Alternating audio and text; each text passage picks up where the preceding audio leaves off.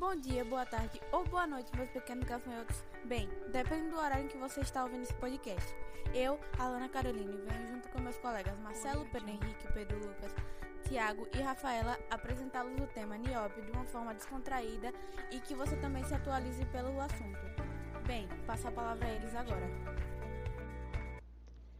Olá, ouvinte! Hoje vou falar mais sobre o nióbio, da sua introdução, história e seu descobrimento. Introdução: O nióbio é um elemento químico de símbolo Nb, número atômico 41 e massa atômica 92,9 é um elemento de transição pertencente ao grupo 5 da tabela periódica dos elementos. O nióbio é um metal com várias aplicações industriais e comerciais, mas ainda pouco explorado no território brasileiro. Sua história e seu descobrimento. Descoberto pelo químico inglês Charles Watchet em 1801, a partir de estudos do mineral columbita, o nióbio é um elemento de ocorrência natural, embora não seja encontrado de forma livre na natureza, mas sim em minérios, como a columbita e a tantalita. O nióbio foi estudado pela primeira vez em 1801 e a existência do composto foi contratada até meados de 1860. O nome nióbio é curiosamente inspirado na mitologia grega. Assim, como o elemento tântalo, que tem propriedades semelhantes. Cara, deixa eu só complementar aqui a, a fala de Pedro com uma curiosidade, porque ela é muito rápida, só que ela vai agregar muito do que a gente está falando. Cara, em suas análises e pesquisas, Hatcher concluiu que se tratava de uma nova substância. No primeiro momento, o elemento foi batizado como colúmbio, fazendo referência à América, né? Porque foi achado na América é para fazer referência aqui. Ele foi achado mais precisamente em Connecticut, que fica no sul dos Estados Unidos. Alguns anos mais tarde, outros pesquisadores do assunto perceberam que o elemento era muito semelhante ao tântalo, o que fez com que sua suposta descoberta fosse desacreditada. Ou seja, os caras perceberam que o negócio era muito parecido e pararam de acreditar que o Colômbio era realidade não a imitação do tântalo, percebeu? Aí, o químico William Hyde Wollaston, por sua vez, concluiu que o tântalo e o columbo eram a mesma substância. Essa rixa deles dois durou até meados de 1860. Apesar das dúvidas, em 1846, o químico alemão Henrik Rose redescobriu o elemento e passou a chamar ele de nióbio. O nome nióbio só foi se tornar oficial em 1950 pela União Internacional da Química Pura Aplicada. Acabamos de ver uma curiosidade muito interessante. Mas que tal falarmos um pouco sobre economia? A empresa que lidera a produção de nióbio no mundo é a CBMM, Companhia Brasileira de Metalurgia e Mineração, fundada em 1955 em Araxá, Minas Gerais. A companhia é controlada pelo grupo Moreira Salles, da mesma família que é acionista e controladora do Itaú Unibanco. 15% da Companhia Brasileira de Metalurgia e Mineração foi adquirida por um grupo de por um grupo de consórcio japonês e sul-coreano, e outro também de 15% foi adquirida por um grupo de empresas chinesas. Dali sai 80% de todo o nióbio comercializado no planeta, vendido para mais de 50 países. Neste ano, a empresa pretende comercializar 97 mil toneladas de produtos de nióbio, e a previsão é aumentar nos próximos anos. Segundo a mineradora, a reserva de Araxá tem material o bastante para 200 anos de exploração. O mercado de nióbio é muito pequeno no Brasil e no mundo. De acordo com a Agência Nacional de Mineração, ANM, o Brasil comercializou 86,46 bilhões de reais de substâncias metálicas em 2017.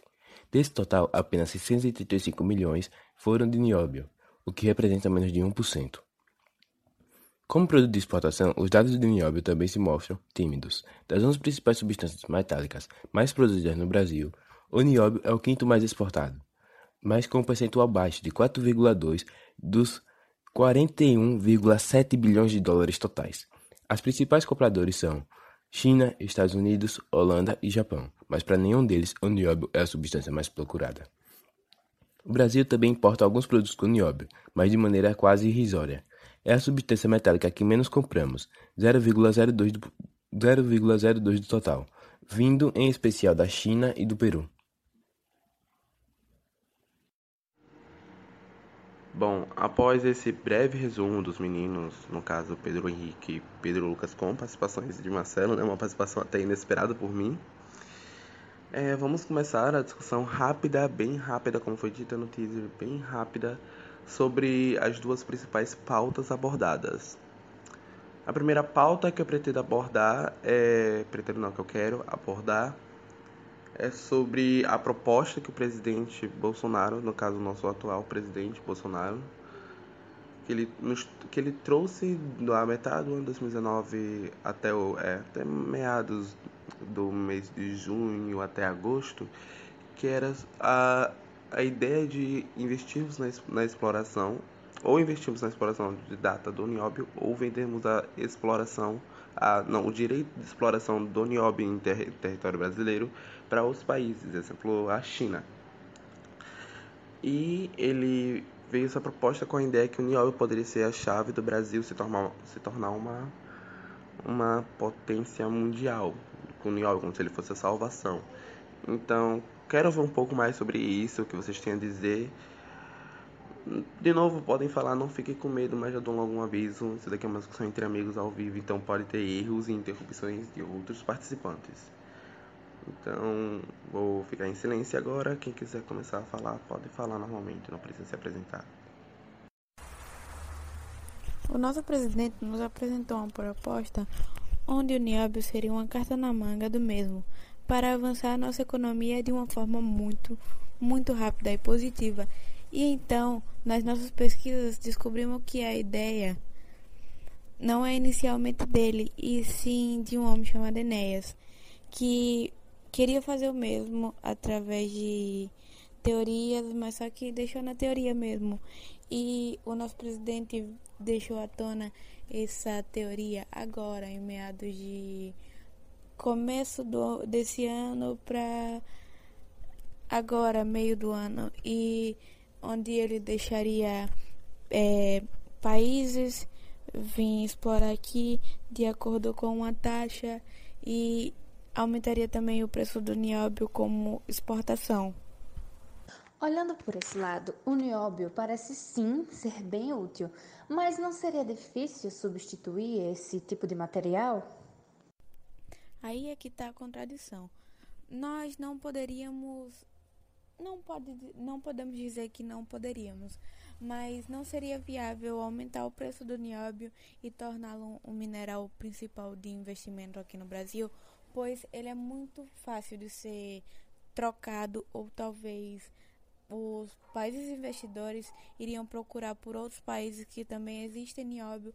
Por exemplo, o Canadá que existem reservas de nióbio lá que podem ser exploradas e seria um custo mais baixo, ou seja, a gente iria perder do mesmo jeito, ou se não, talvez procurasse por países que existem outros minerais mais baratos e também mais viáveis, ou seja, não seria viável a possibilidade de aumentarmos o, o nióbio e acabar tendo um lucro, vamos dizer assim, viável.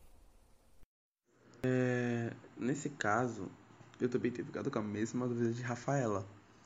E quanto isso eu fui descobrir, é, eu fui fui pesquisando por mim mesmo, no caso. E eu acabei descobrindo que o nióbio é usado em edificações, edificações tipo construções de edifícios, seja ele comerciais ou ou para moradia mesmo, esqueci como chama, mas para moradia, que é usado 0.1% de nióbio na no ácido que é usado para construir o, os edifícios.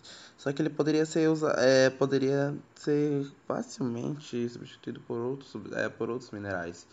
E até mesmo em casos como ele poderia ser usado em aeronaves, espaçonaves, ele poderia ser substituído pelo titânio, ligas, as ligas metálicas, as famosas ligas metálicas e pelas pelo um mineral que eu acho que todo mundo já ouviu falar que é o tungstênio, também poderia ser, é, poderia ser substituído por ele, né? O mineral poderia ser substituído por ele.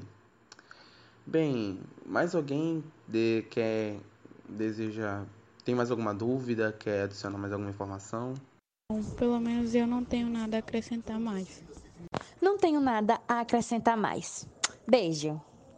Bom, já que mais ninguém tem nada a acrescentar na podcast, acho que podemos finalizar, né?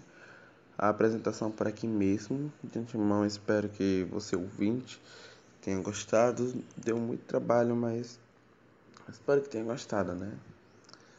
Acho que é só isso mesmo. Então, tchau.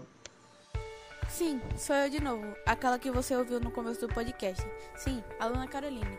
Bem, venho agradecer a todos os meus colegas, aqueles que gravaram aqui agora e aqueles que também ajudaram em pesquisas, em roteiro, em tudo, gravação e tudo. Muito obrigada a vocês e muito obrigada também aos ouvintes por chegarem até o final. Beijos, tchau!